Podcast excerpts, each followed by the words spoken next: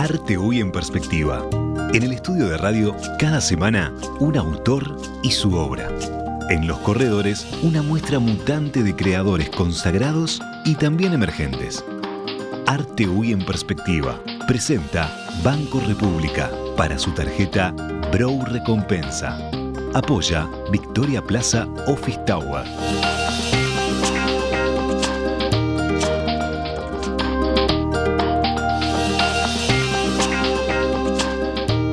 Conversación.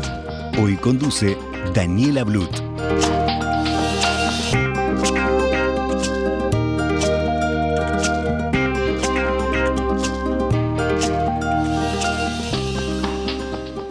Hola a todos, bienvenidos a una nueva conversación con el artista de la semana. Hoy tenemos en el estudio a Javier Fernández, lo tenemos a él y también a su obra, un alto relieve, como él le gusta definirlo, de Petri V, titulado Walt Whitman. Javier estudió dibujo, cerámica, pintura y talla en madera. Se define como artista plástico, pero también antes de eso se define como artesano. Y ya nos va a estar contando por qué. Además de dedicarse a su obra, a su producción propia, tiene un taller desde hace años en Malvin donde le enseña a niños y adultos. Y también los más atentos capaz que reconocen una escultura suya que está allí por su barrio, por Malvin también cerca de la, de la iglesia. De todo eso vamos a estar conversando hoy. Le vamos a poder hacer todas las preguntas y recuerden que Después eh, la, la, entrevista queda disponible en la web y si quieren hacer preguntas o comentarios hay más información en la cuenta de Instagram de En Perspectiva donde pueden ver material y, y también fotos de sus obras. Pero ahora es la hora de conversar. Bienvenido Javier, gracias bueno, por estar acá. Gracias a ustedes y saludos a todos los que nos están escuchando. Y agradecer primero que nada a este programa eh, que nos da la oportunidad de promocionarnos a los artistas plásticos uruguayos este, que, bueno, los que se dedican a como hobby o como, eh, yo qué sé, como pasar, y sobre todo a los que nos dedicamos en esto de, de lleno, que vivimos de esto, que re realizamos obra, vendemos, eh, bueno, tenemos que dar clases a veces eh, porque nos gusta o a veces, a veces obligados. Y la verdad que darnos una oportunidad semanal eh, para mostrarnos está buenísimo. Así que no sé de quién fue la idea, si fue de Cotelo o de Alexandra. Creo que o de fue una, idea combinada, combinada entre Emiliano bueno, y Alexandra, este, producto de la pandemia, pero que Ah, después mirá, no, no, no pudo dejar de ser. Porque la Les verdad que- agradezco en nombre de los artistas plásticos uruguayos eh, este espacio que nos dan. Sí, la verdad que este, realmente. todas las semanas nos sorprendemos con la cantidad y la variedad de artistas que hay. Ha surgido en otras entrevistas que decimos, este es un país de músicos, bueno, es un país de futbolistas, es un país de, de actores, Sí. pero también es un país de artistas plásticos. Históricamente, bueno, hay grandes nombres y, y la producción sigue y sigue, así que hay, hay tela para rato. Buenísimo. Gracias a vos por, por estar acá hoy. Y me gustaría empezar por, por preguntarte por esa definición. Eh, sos artista plástico, pero también eh, te gusta definirte como artesano primero y le das mucho valor a, a la manualidad, al saber hacer con las manos. ¿Por qué Sí. esa distinción o, o esa anteposición, el de artesano antes que el artista? Eh, creo que para ser, ar- para ser artista plástico primero tengo que ser artesano. Este, tengo que saber usar las manos, eh, haciendo cosas vendibles o no, este, como cocinar o como agarrar un alambre y, hacer un, eh, un objeto este, para vender. Eh, así que primero me defino como eso, aparte trabajé como artesano, vendí en ferias, estuve en el Hecho Acá, eh, en el subte municipal estuve este, en la Bienal del Objeto Artesanal. Así que digamos que mi carrera como artista plástico empezó como artesano, si bien siem- siempre fue el tallado en madera mi, mi horizonte y mi, presente. eh, primero me defino como artesano y, después como de- artista plástico. y sos de maña en la vida con Sí, las a través de las manos. Siempre, siempre. Construís, arreglás, Sí, siempre, cocino, este, arreglo cosas en mi casa, en mi taller. Este, sí, sí, siempre fueron las manos. eh, El vehículo. por, por donde sí, donde canalicé y donde me divertí y, y do- y- y donde trabajo. ¿Y cómo llegaste a la madera? Decís que bueno, de tu especialidad o tu, tu Sí. fuerte es la talla madera. ¿Cómo llegaste a la madera entre todos los, los soportes y las, las posibilidades ¿no? que da la artesanía y que da el arte. Sí, sobre todo la madera. Eh, bueno, ahí eh, cuando era chico, un día en La Paloma tenía unos 8 o 9 años y fuimos a pasear a la feria con mis, mi familia, mis hermanos, mis padres, y había un hombre tallando madera ahí, en la feria artesanal de La Paloma, eh, Cacho Bentancur, ese es el nombre, y yo quedé como hipnotizado. Mi, familia siguió recorriendo y yo me quedé ahí. estaba tallando ahí y bueno, me acerqué, le hice alguna pregunta, él estaba concentrado. Este, y bueno, ahí ese fue mi primer contacto con la madera y con el tallado madera.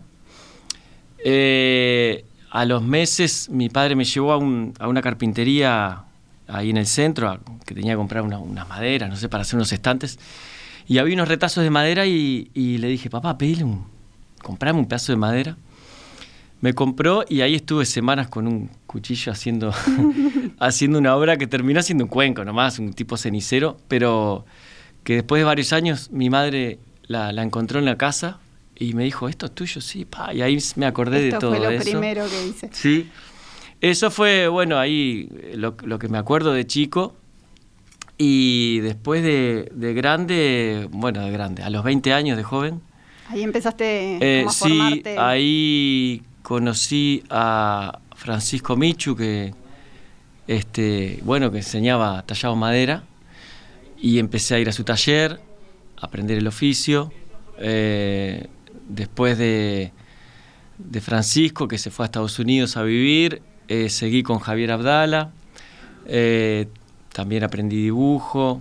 Este, con, Y, para no irnos de, la madera, porque la madera es, uno de los materiales más nobles, pero también mm no es de, no, por lo menos a simple vista desde, desde el lado no artista plástico, no, no parece un material tan fácil porque tallar en madera, como vos decís, empezaste con el cuchillo y llegaste a hacer un cuenco, pero hacer un rostro, hacer un animal, sí, requiere... Eh, a mí, como me gusta la madera, es el material que más me gusta, la verdad, de, he hecho barro, eh, hierro, este mosaico, pero la madera es, no sé, esa calidez esa dureza que, te, te, exige que tengas mucha voluntad.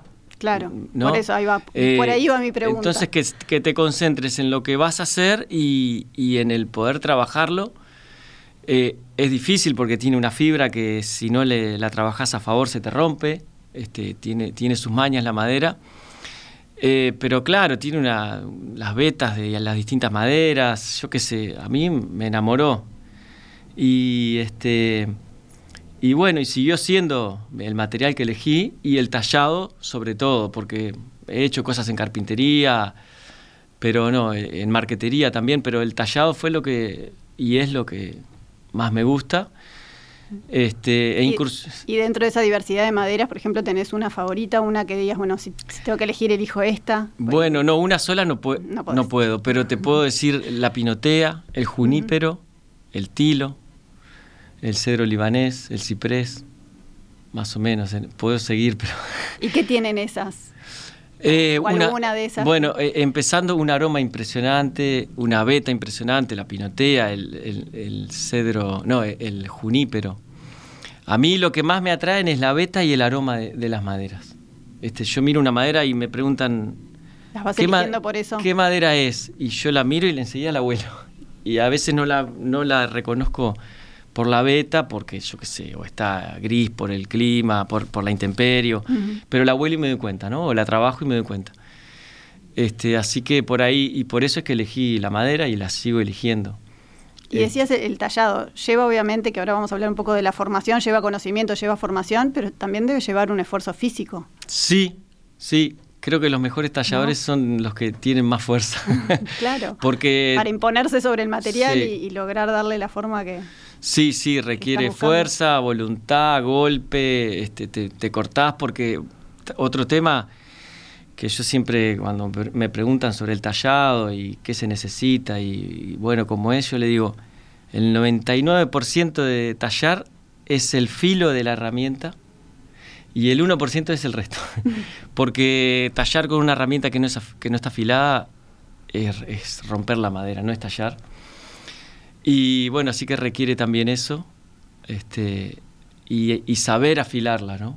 Eh, la herramienta. La herramienta. ¿Eso lo haces todo vos? Este, todo yo, sí, todo, yo. Eh, es más, quiero este, contar que el filo de la herramienta me lo enseñó este artista, este tallador, Cacho Bentancur, que luego me lo encontré de joven, cuando participé en la Feria de la Paloma, me lo encontré ahí y lo reconocí y bueno. ¿Y le, ¿Y le contaste? Le dije, vos fuiste mi primer maestro. Y me miró y me dijo, pa, qué bien, se ve que hice bien el trabajo. Bien. Estuvo bueno, sí, se cuento. Este, y él me enseñó a afilar las, herramientas, así que le estoy eternamente agradecido. ¿Y cuál? ¿Hay alguna clave que, quieras compartir o que no quieras compartir? No, eh, no, hay, que, hay que ir al taller y aprender. Eh, eso es horas de taller y de práctica de afilar las herramientas. Este, ¿Con, qué, ¿Con qué tallas la madera? ¿Con qué herramientas? Se llaman gubias, que eso es vendría a ser como eh, un formón, que es algo que todos conocemos. El formón es una gubia. Es un, acero templado, bien duro, eh, que está agarrado por un mango en general de madera. Este, que mide unos 20 centímetros la herramienta con la, el mango. Y, y hay distintos, ¿no? Distintos Y hay distintas puntas sobre todo, sí, gubia de esquina, gubia cañón, gubia cuchara, eh, gubia formón, y después están los codillos, los contracodillos, bueno, hay una serie. De todo. También las herramientas eléctricas, ¿no? Motosierras, electrosierras, amoladoras. Sí, sí, sí, este, usamos. Eh, sobre todo cuando es una escultura grande este, o un tallado grande, avanzamos rápido primero con, herramientas eléctricas. Como lo, grueso con, ese tipo de herramientas y después se hace el detalle con, las gubias. Con las gubias, sí, mm. Veíamos, para los que nos siguen en, la edición de video, veíamos algunas imágenes, este, hay rostros, hay piezas más abstractas y hay, animales también. Sí. ¿Qué es lo que te gusta más? ¿Qué, o cuál es tu especialidad, si, si tuvieras... En realidad, eh, lo que me gusta más es agarrar una madera, un tronco y empezar a tallar y que me vaya saliendo, que vaya saliendo lo que, lo que me va mostrando la madera. Eso es lo que más me gusta. Pero no es que me empezás con una idea o con un proyecto o con un dibujo. Sí, cuando me encargan un trabajo, una escultura, un alto relieve, lo que sea. Eh, primero dibujo eh, y después sobre el dibujo voy tallando. Esa es la parte más técnica, digamos. No es, no es tan artística, es técnica, es bien del oficio. Eh, yo qué sé, me encargan un rostro, una escultura, un alto relieve, lo que sea. Eh, ahí aplico bien el oficio técnico. Pero dentro de lo que es el tallado en madera, lo que más me gusta es agarrar una madera y empezar a tallar. Eh, este, lo siento un poco relegado, lo he relegado bastante y estoy, siempre hago un esfuerzo por volver a la creación a tener espacios para esa creación más libre. Porque, bueno, las clases en el taller y, los trabajos que, me encargan me, hacen dedicarme mucho tiempo en eso. Pero es lo que más me gusta. Este, el crear y yo cuando, cuando tallo madera y es una obra mía, agarro, elijo el tronco y empiezo y nunca sé en qué va a quedar. Este, y bueno, salen cosas a veces abstractas, a veces figurativas. ¿Y en general quedas conforme con el resultado? Sí, sí, reconforme. Está como bastante asociado también la, talla en madera y los bajorrelieves a, a cuestiones religiosas, a imágenes religiosas, a decoración en, iglesias, capaz en templos y, también a figuras religiosas. ¿En tu caso también se asocia a eso o has hecho este, experiencia por ese lado? Este, sí me han encargado y he tallado cosas religiosas no es lo que más me gusta.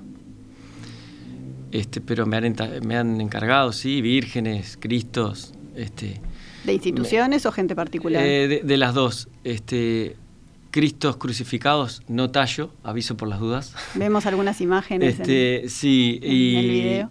Eh, pero sí, y es más, Javier Nievas, que fue el profesor de, de Francisco Micho y de Javier Abdala, que fueron mis docentes, eh, él se dedicó, vino de España de, joven y se dedicó, creo que exclusivamente, a, tallar objetos religiosos. La, iglesia de, del colegio seminario la talló, creo que toda él, todas las figuras talladas son de él. Este, y en su momento se ve que había mucho mercado en ese sentido. Eh, pero bueno, personalmente no es lo que más me gusta. ¿Y por qué no? ¿No me gusta?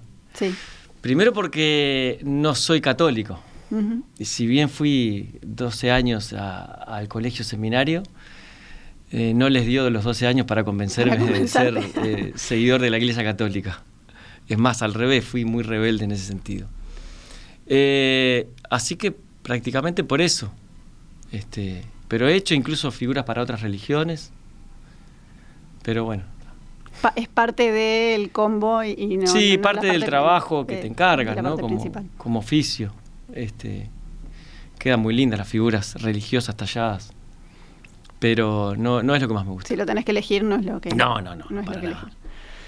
Y eh, de las eh, imágenes que trajiste, de las obras que trajiste a la radio, hay, hay dos. Está esta, Walt Whitman. Sí. Y hay otra que se llama El Ñato. Eh, sí, Walt Whitman, estaba mi hermana Cecilia estudiando psicología y tenía un libro que estaba esa, esa cara ahí.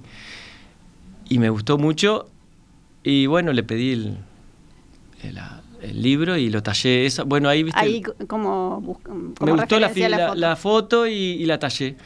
¿Y sabías quién era? Eh, bueno, mi hermana me, explicó un poco, sé muy poco de, la obra de él, pero me gustó mucho la, foto. Y el otro, el ñato, ese fue sí un tronco que agarré, es un tronco de mm, alcornoque, que es el árbol donde se saca el corcho. El corcho. Es un tipo de roble. Y agarré un tronco y empecé a tallar sin saber qué iba a hacer. Y, bueno, tenía una rama, entonces empecé a verlo y a, y surgió ese personaje. ¿Un trozo de madera que encontraste en algún lado? Sí, yo siempre estoy recogiendo, me, me, traen los alumnos o un vecino me avisa, mira que voy a tirar un, un tilo, un lo que sea, un ciprés. Y, antes de tirarlo te pegan el grito a ver si te interesa. Si me sirve y bueno, ahí voy con la motosierra, corto y lo llevo al taller. Este, o lo mando a hacer tablas también. Eh, esa, es, esa es otra cosa, cómo consigo la madera y qué madera. Porque Hace años que trato de no comprar cedro, que es una de las maderas más lindas para tallar y de las que más se ha usado siempre. Es una madera selvática este, y es un árbol hermoso que creo que en las islas del río Uruguay todavía quedan. Eh, y la verdad que mi conciencia ecológica ha ido empezando cada vez más y trato de no comprar maderas selváticas como el cedro, como el, cedriño o el marupá, son todos árboles que vienen de Brasil, sobre todo, de Bolivia, de Paraguay, de la selva. Y en cambio he ido cambiando y lo que hago es, hay dos personas que se dedican a, tirar árboles en Montevideo, ¿no? que las contratan privados. Y cuando hay un árbol que, saben que a mí me puede interesar, me avisan. Yo lo llevo al aserradero, y este, lo, hago tabla y eso es lo que tallamos en el taller con los alumnos. Este, bueno, hay un tema de reciclaje. sí, tratando un poco, en vez de que sea leña, eh, bueno, usarlo para hacer objetos de arte y tratando de aportar mi granito en, la ecología. Y por ejemplo, en esta, en esta obra, ¿cuánto tiempo estuviste para tallarla? Y en esa estuve aproximadamente tres días tres jornadas de ocho horas, ponele. De ocho horas full. Sí, sí dos o tres jornadas, sí. Y después descansás los brazos. Sí, eh, yo lo que hago, que, que, tallo con los dos brazos, que eso facilita mucho. Eh, eso me lo enseñó Francisco Michu, mi primer profesor, y la verdad que... Por más que seas diestro o zurdo. Lo aplico y le enseño a todos los alumnos y los obligo a que... A entrenar los dos. A que tallen con las dos manos este, y eso la verdad que ayuda a no cansarse tanto. Y bueno. Bien, nos vamos con este pique a una tanda y ya volvemos con Javier Fernández para seguir conversando. ¿Sabías que con las tarjetas de crédito Mastercard Bro Recompensa, tu dinero vuelve a vos? Es la única que te devuelve plata cada vez que compras, a través de un programa de lealtad, en donde generás puntos que equivalen a dinero real, para comprar donde y cuando quieras, además de contar con beneficios exclusivos en los rubros más relevantes para tu día a día, que podés ver en beneficios.bro.com.uy. Pedí tu Mastercard Bro Recompensa al 2 1996 triple cero o en recompensa.bro.com.uy. Con tu tarjeta Mastercard Bro Recompensa, todo lo que das vuelve. Banco República, nuestro banco país.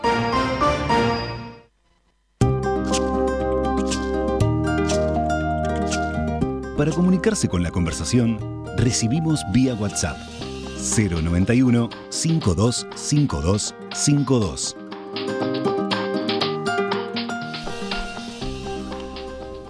Volvemos con Javier Fernández. Javier Fernández que es artista plástico y artesano, como ya dijimos en el comienzo, se dedica sobre todo a la talla en madera, pero también ya fue contando en, la primera parte de la entrevista, se dedica buena parte de su semana a la docencia. Y de eso vamos a conversar en esta, en esta parte.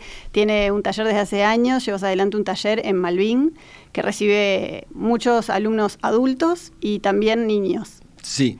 ¿Cómo surgió esa idea del taller? ¿Fue por, por, bueno, querer enseñar, porque se dio, te lo pidieron? Primero me lo pidieron un taller en, Punta Carretas, me, La Caldera se llamaba. Eh, me pidió, querían tener este como materia el tallado madera, me pidieron. Y empecé a dar clases ahí, di un año, me gustó. Este, me di cuenta que era bueno enseñando.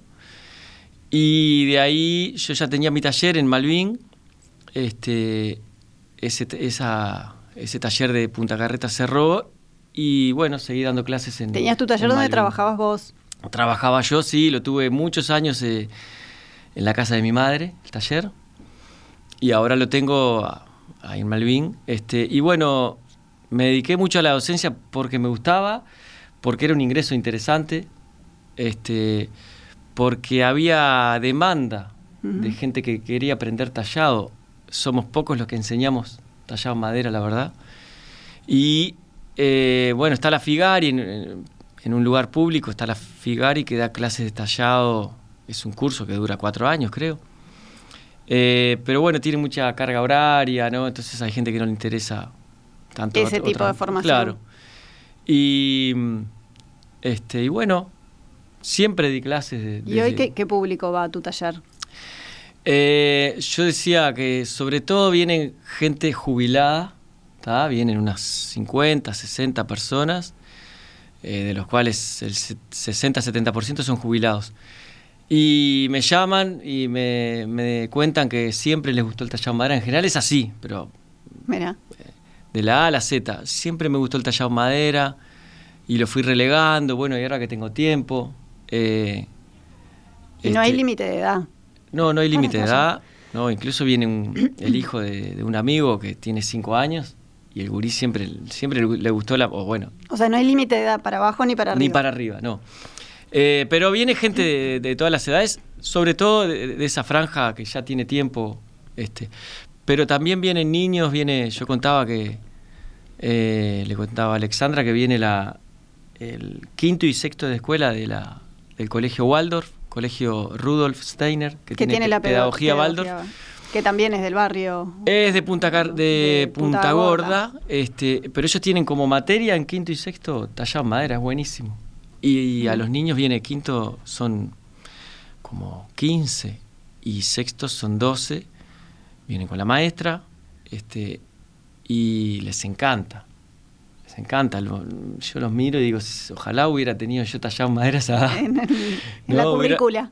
Hubiera, empezado antes. Eh, ¿Y esas clases las das vos tanto con los adultos como con los niños? Sí, eh, también me ayuda Martín Sanandrea, que es otro artista plástico tallador, que, bueno, arrancó conmigo hace años en el taller a aprender y se fue involucrando y, bueno, ahora también este, tiene grupos donde da clases y me ayuda alguna vez que preciso una mano con alguna talla grande. ¿Y qué te gusta de la docencia? ¿Qué es lo que disfrutas?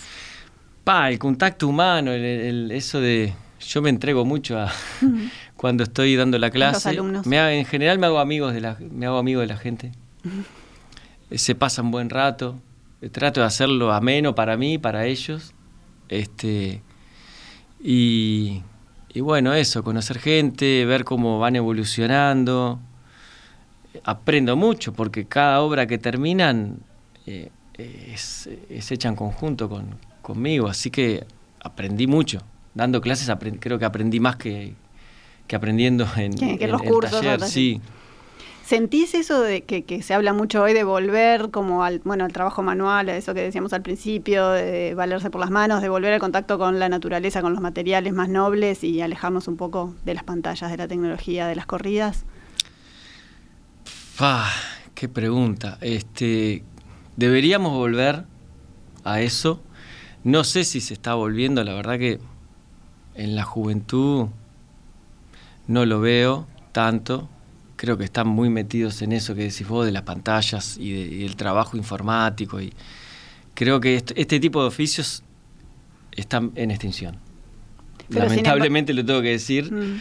Pero eh, sin embargo notas que los chiquilines se reinvolucran cuando van. Sí, sí, pero son es un, dos, clases en, cientos de, escuelas, ¿no? Eh, ojalá que, podamos volver a, este tipo de oficio y de manualidad y que podamos hacer más arte plástico porque hace muy bien a, la mente, al espíritu, al cuerpo.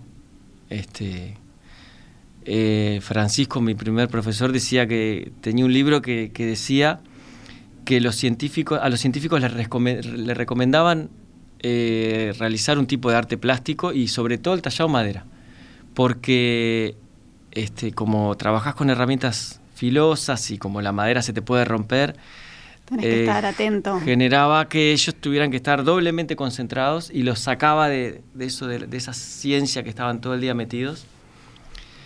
Y bueno, ojalá que, volvamos un poco más a eso. También eh, a lo largo de la charla mencionaste varias veces, bueno, Rocha y La Paloma, porque tenés un, contacto bastante cercano. Tu primera muestra individual fue en, el, centro, comunal, sí, en el centro cultural, de La Paloma. De La Paloma y también trabajaste como guardavidas mucho tiempo. Sí, sí, de los 20 años. Este, trabajé primero en Santa Teresa un año y después en La Paloma, 20 años.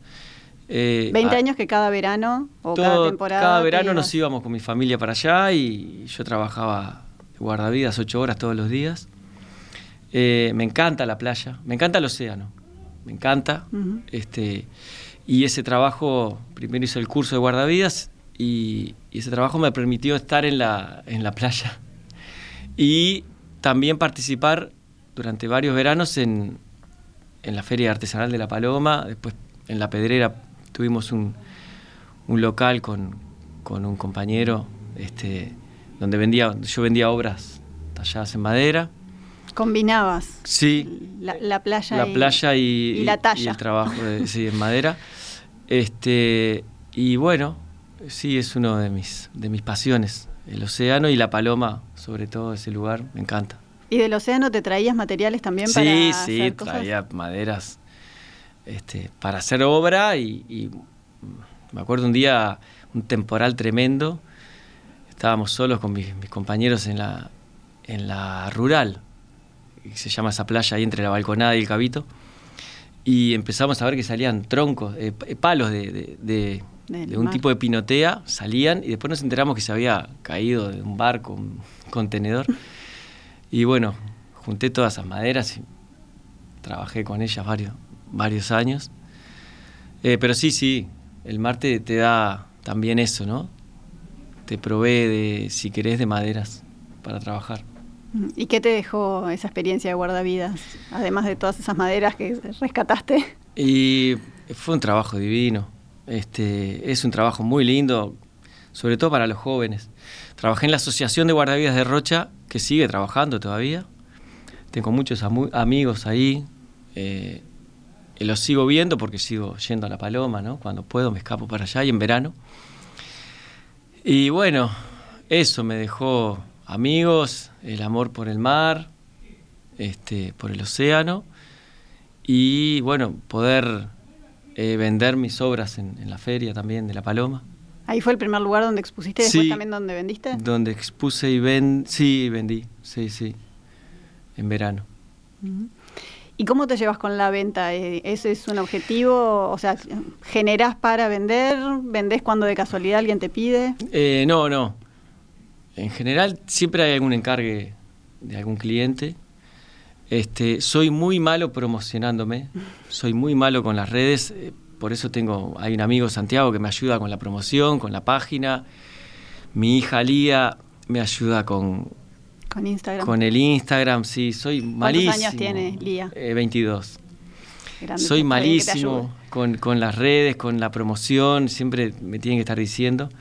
Pero bueno, eh, creo que porque hay poca gente que se dedica y también porque se ve que soy bueno haciéndolo, eh, siempre tengo gente que me encarga trabajos. Sí, este y bueno, por ese lado. Para la gente que, que, nos está escuchando y está circulando por la ciudad o para la que se lo quiera anotar, también hay una escultura tuya en Malvin frente a la iglesia, cerca de la escuela experimental. Sí, eso, eso. Contanos de, esa obra que tiene, tiene una anécdota particular vinculada a la radio. Sí, ahí va. En el 2010 este, se me ocurrió, eh, bueno, donar una escultura para el, para el barrio, en esa plaza que queda en Rivera y Michigan. La estamos viendo que para está los que enfrente a la escuela y, y, al lado, y enfrente a la iglesia de Lourdes también. Este, primero fui al centro comunal a, bueno, a ofrecerla algo que me llevó mucho tiempo, mucha burocracia. Este, creo que me llevó desde que tuve la idea hasta que la realicé un año y medio, eh, de idas y vueltas. Me mucho más largo eso que después ah, hacerla. sí, totalmente. Me mandaron para una comisión de cultura que había, que estaba, estaba bien, eran, participaban vecinos y este y creo que alguien de la, de la intendencia. Bueno, me pidieron maquetas, entonces llevé maquetas, es más, algunos, les ofrecí a algunos alumnos, hicieron maquetas en barro y eligieron una que había hecho yo. Este, ¿La eligió esa comisión? La eligió esa comisión.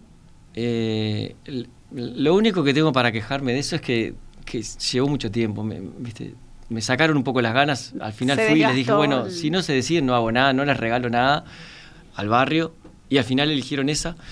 Y bueno, durante varios domingos eh, fuimos tallándola ahí en, el, en esa plaza que estaba abandonada. ¿en qué, madera? Es un tronco de ciprés lamberciana, o se llama ciprés piramidal. Este, era una plaza que estaba medio abandonada, ¿no? Y bueno, hicimos la escultura ahí. Se ve que un vecino avisó al, a, En Perspectiva y eh, Rosario Castellano pasó por ahí, me llamó, yo estaba dando clases, no la atendí, y, después me volvió a llamar cuando ya había pasado este, la nota que habían hecho. Y, este, y bueno, comentaron la escultura, eh, que, era mía, este, que era de, tal madera, y eh, bueno, fue eso. Y después el centro comunal arregló esa plaza, eh, hizo una base de hormigón, y de ahí colocamos la, la escultura. contanos qué, es. Eh, ¿Es una madre? Eh, bueno, sí, también esa escultura. bueno, primero tener otras interpretaciones. Es una madre con una hija que está la madre señalando al cielo eh, y la hija también, ¿no? Como mostrándole algo. Puede ser una estrella, el universo, o algo hasta religioso, digamos.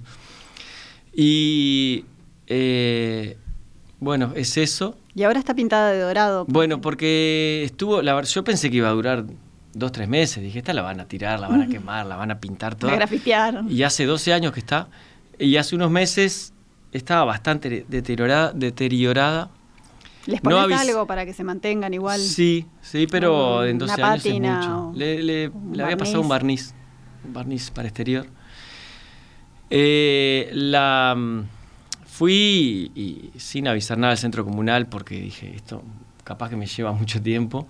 La restauré y tenía un dorado que me había regalado un amigo que es artista plástico también, Facundo. Y me gustó el dorado, dije, le va a dar un toque interesante, le, le, metí el dorado y a mí me encantó, aunque me paró gente y me ha llamado gente, incluso alumnos del taller que me han dicho, ¿qué hicieron? Qué horrible. Y le digo, no fui yo, le digo. ah, ¿cómo puedes haber hecho eso? Y bueno, y hay gente que le gusta. Este... Bueno, y puedes volver a hacer madera en otro momento. Sí, también. Así que ahora de dorado, yo digo que Malvin tiene la primera escultura en oro en, del barrio. Sí.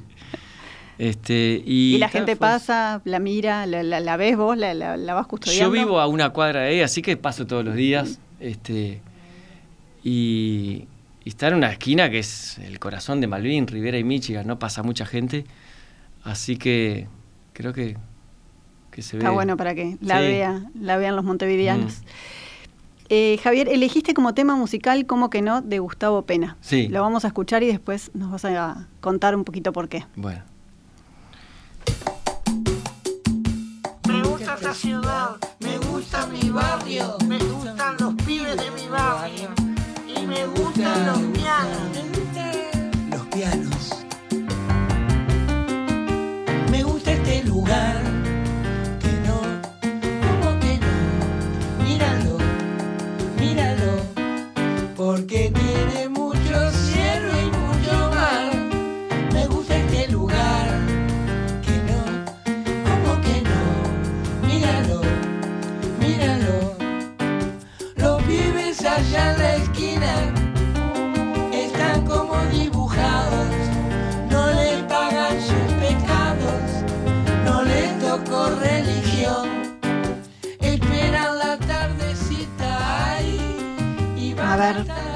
¿Por qué esta canción que habla del barrio? Este, primero porque, porque Gustavo Pena, el, alias El Príncipe, eh, es un uruguayo y quería elegir un tema musical de un uruguayo. Segundo porque está buenísimo. No sé si lo escuchaste, pero la melodía, la letra es buenísima. Tan, tan así que eh, Manu Chao le hizo una versión más rockera y es excelente. Eh, porque es poco conocido dentro del, público en general. Sí, los músicos lo conocen mucho porque fue un capo de, como músico. Este, hay muchos temas que cantan distintos músicos uruguayos de él. Yo lo conocí en un recital que hizo en, la sala Citarrosa y dije, pa, ¿dónde estaba este tipo que no lo conocía, no? Eh, y también porque eh, es un tema que me hace, o sea, habla del mar y del barrio y este, como que me representa mucho Malvin o cualquier barrio. La vida de barrio. Sí, y sobre todo barrios del Uruguay que estén cerca de, la playa, ¿no? Eh, este, puede ser en un balneario, me, gusta mucho eh, de lo que habla. Y bueno. ¿Sos de escuchar música cuando estás trabajando? Sí, casi siempre. Eh, casi siempre pongo música o radio o, clásica o Spotify. Este, sí, creo que acompaña bastante. Eh, armoniza el taller. Yo digo, bueno, como estoy con la gente que está aprendiendo, bueno, voy a poner música porque la música amansa, a las fieras. Claro, y cada uno se abstrae en, su, en su mundo creativo. Sí, este, soy de escuchar, sí. Por ahí veíamos en las imágenes, lo último que, me queda por preguntarte, un trabajo en mosaico. ah, muy bueno, sí, lo quise, quise poner esa foto. Que también es como algo que haces eh, diferente de la talla en madera. Sí, este, el mosaico empezó también hace como 20 años. Este, en, mi, en mi trabajo, en mi carrera, vi un, mosaico veneciano eh, en Brasil, un, en un viaje que hice me gustó mucho, me compré un libro, me compré otro, empecé a, investigar. Y bueno, llegué a una casa este, que vendía unos mosaicos de vidrio buenísimos, mosaico veneciano, una casa que cerró hace años, de Bernardis, se llamaba, que estaba en Martín Fierro y Quijote. Y ahí empecé a comprar mis primeros mosaicos, ellos importaban de Argentina un mosaico veneciano que tenía unos colores increíbles, tenía hasta dorado, plateado, bueno. Y empecé a encargarles y a trabajar haciendo mosaico, primero combinado con madera, hacía mesas, este, cosas vendibles sobre todo. Eh, algunos de esos objetos lo presenté en una bienal de, en el subte municipal. Y después la misma casa de Bernardis, como sabía que yo me dedicaba a eso, empezó a, mandarme clientes. Y bueno, y me pidió algún mural para, para la sala de exposiciones que tenía. Y, bueno, esta, esta anécdota es muy buena porque eh, parece que fue Abreu. Te iba a decir, el mural que estábamos viendo es la familia del loco Abreu. Sí, este, parece que fue Abreu con la mujer y bueno, querían hacer un trabajo en, la piscina. Eh, querían hacer un, mural que eran, era la familia este, hecho en mosaico, ¿no? ¿Para el fondo de la piscina? Para el fondo de la piscina. O sea que este es el fondo de la piscina del Loco Abreu. Sí, sí, me, pasaron. Increíble. les, pasaron mi teléfono, me llamaron. Bueno, me llamó la arquitecta, no me llamó él. Y queremos encargarte un trabajo. Me pasó por mail la, foto. Y era la foto familiar de ellos, vestidos normalmente, ¿no? Con, ropa de entre casas. Sí, común. Común. Eh, bueno, les, pasé un presupuesto, me aceptaron y empecé a hacer el mosaico. Y justo en esa fecha será. Lo, haces en tu taller y después. Lo hago en el taller y después lo. Sí, sí. Sí, es un trabajo, tremendo. Es, fabricar un, puzzle de miles de piezas. Y después trasladarlo sin que se desarme. Sí. Eh, sí. Se le debe poner algo. Se hace un trabajo. ese tipo de mosaico se llama mosaico indirecto. Eh, se hace primero en un soporte después se le fabrica una baldosa, una baldosa bien finita arriba, se da vuelta este, ese, mosaico y, se saca el soporte y, se limpia y queda el mosaico. Yo lo hice, cada figura es una, como una baldosa distinta, digamos. Pero la anécdota está muy buena, la voy a contar porque es buenísima. Eh, empecé a hacerlo y a la semana, en esos, eh, eh, esas semanas eran de la Copa América que ganó Uruguay en Argentina fue creo que en el 2011, por ahí. 2010 o 2011. Y este, eh, a la semana de eso, en esos días ganó Uruguay la, la Copa América. Me llaman, la arquitecta me llama, eh, Javier, ¿se- se- ¿empezaste el mosaico? Le digo, sí, claro. empezamos". Cambiarles la ropa a todos. No, mirá, cam- no, cambia la- la- el motivo. Este, en vez de hacer un mosaico de 3x2, te vamos a mandar una foto a ver qué tamaño no- nos recomiendas. Y me manda una foto de, de toda la selección uruguaya tirada en el pasto con la copa, ahí cuando ganó. Bueno, el loco Abreu quiere hacer esto ahora. Un mosaico que iba a ser de 2 metros y medio por 8. Pasarnos un presupuesto. Bueno, está. Este, pasé el presupuesto. eh, se los pasé y me llaman al otro día me dicen, no, mirá, cambió. Parece que un conflicto familiar. Claro, cambiar la familia por la selección. La, familia eh, le, di- le dijo al loco Abreu, para, hasta, hasta acá te llegamos La con selección esto. ponela en otro lado. Te transamos en ponernos la remera de tu, de tu número y la copa, pero nosotros. No, no vamos a tener en el fondo de nuestra piscina a todos estos, estos vagos de, de futbolistas, amigos tuyos. Y, y bueno, transaron en eso. Fue un mosaico que, que, que lo hice con algunos ayudantes del taller, Martín San Andrea, Enrique Irureta. Este, y nos llevó como dos meses de trabajo. Eh, un mosaico de 3x2 metros y, fu- y lo colocamos, ¿no? Fuimos hasta allá y colocamos el mosaico. Después, Y se sacaron la foto con el loco. eh, cla- no, no estaba. Eso te quedó pendiente. Pero ta, eh, eh, como yo trabajé bastante con mosaico y dije, voy a mandar esta foto que representa un poco lo que es, si bien es un trabajo también muy técnico este, eh, no es, es poco artístico para mi gusto y jamás tendría un mosaico de ese tipo en, mi- en una piscina si tuviera piscina. Eh, pero me gustó la anécdota, La eh, experiencia. muy graciosa, sí. y todo. Muy bueno. Bueno, Javier, se nos termina el tiempo, nos vamos con esa anécdota súper divertida. Muchas gracias por habernos acompañado hoy. Eh, les recordamos a todos los que nos están escuchando que en un ratito ya queda disponible la entrevista en la web de la radio y eh, igual se suma a todas las del ciclo de arte UI en perspectiva. Así que ahí la pueden repasar los que quieran, la pueden escuchar los que no llegaron a tiempo o mirar también. Muchas gracias, Javier, por haber estado Bueno, hoy. a ustedes, como siempre. Por favor, nos despedimos hasta el jueves que viene para encontrarnos en una nueva conversación. Muchas gracias gusta esta ciudad, me gusta mi barrio, me gustan los pibes de mi barrio y me gustan los pianos. Los pianos. Me gusta este lugar. Que no, ¿cómo que no? Míralo, míralo, Porque